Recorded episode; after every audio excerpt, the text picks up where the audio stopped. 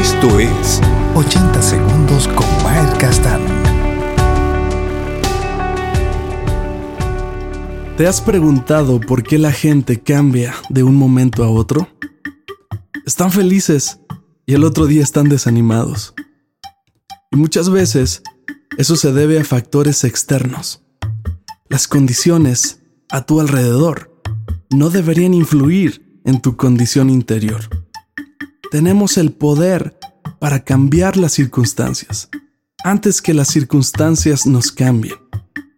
Ese poder se genera en la oración.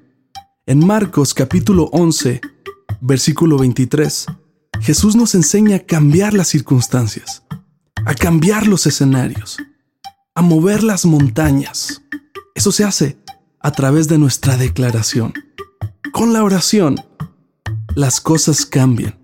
Sin la oración, las cosas te cambian.